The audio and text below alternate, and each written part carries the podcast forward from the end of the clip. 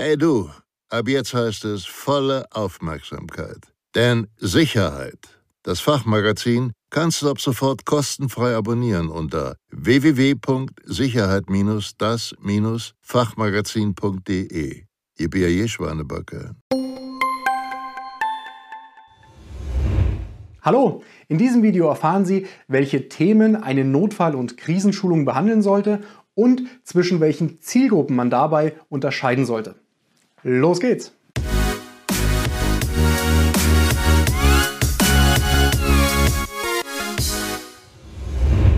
Hallo, mein Name ist Michael Blaumoser von der Sicherheits- und Krisenmanagementberatung SIOS Consulting.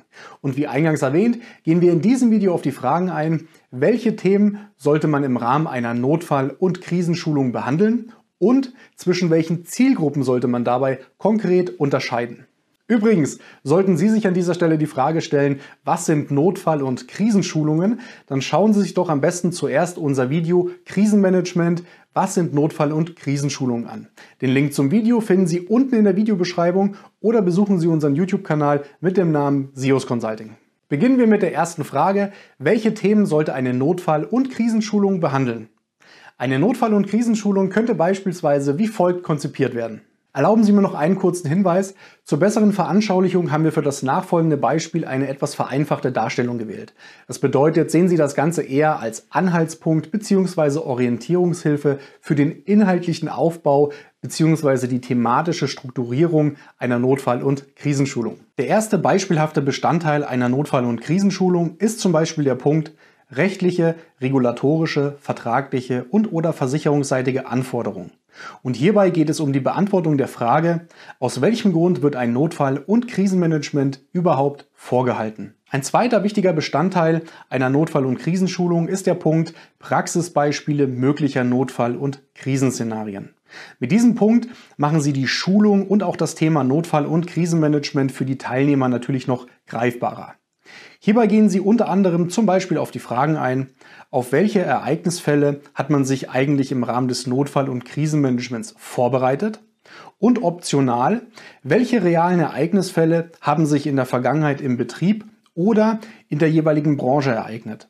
Und was waren natürlich auch die konkreten Lehren daraus? Als dritten Punkt sollte man auch auf die Aufbau- und Ablauforganisation im Ereignisfall eingehen. Also was passiert konkret in einem Notfall bzw. Krisenereignis und wer ist für was zuständig.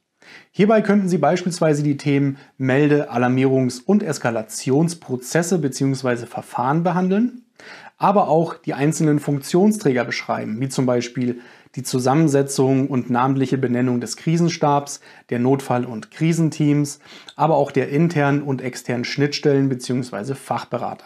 Darüber hinaus könnten Sie auch die Lagebewältigungsstrategie des Krisenstabs bzw. die Lagebewältigungsstrategie des gesamten Notfall- und Krisenmanagements im Ereignisfall X beschreiben. Im nächsten Schritt sollte man auch den Punkt Krisenkommunikation einbauen und hierbei zum Beispiel auf die Themen eingehen, richtiger Umgang mit Presse- und Medienvertretern, aber auch die betrieblichen Prozesse im Rahmen der Presse- und Öffentlichkeitsarbeit kurz und verständlich darlegen. Da man im Rahmen des Notfall- und Krisenmanagements ja per Definition mit Notfällen und Krisenfällen zu tun hat und Sie hierbei auch sehr schnell mit belastenden Ereignisfällen konfrontiert werden, sollten Sie natürlich auch die Bestandteile betriebspsychologischer Dienst, also ähm, Beratungs- bzw. Gesprächsangebote behandeln oder den Punkt psychosoziale Notfallversorgung, die in der Regel ja von den Blaulichtorganisationen im Ereignisfall bzw. vor Ort angeboten wird. Kommen wir nun zur zweiten Frage. Zwischen welchen Zielgruppen sollte man im Rahmen einer Notfall- und Krisenschulung unterscheiden? Da ein Notfall- und Krisenmanagementsystem in der Regel aus einer Vielzahl von Funktionsträgern besteht und diese natürlich auch unterschiedliche Aufgaben bzw. Verantwortungsbereiche innehaben, sollten Notfall- und Krisenschulungen im Idealfall zielgruppenspezifisch durchgeführt werden. Solche Zielgruppen können zum Beispiel sein der Krisenstab und seine Krisenstabsmitglieder, abteilungsspezifische oder bereichsspezifische Notfall- und Krisenteams sowie interne oder externe Fachberater. Sollten Sie Unterstützung beim Thema Notfall- und Krisenmanagement suchen, dann freuen wir uns auf Ihre unverbindliche Kontaktaufnahme unter www.krisenmanagement.de. Und hat Ihnen dieses Video gefallen, geben Sie uns bitte einen Daumen nach oben.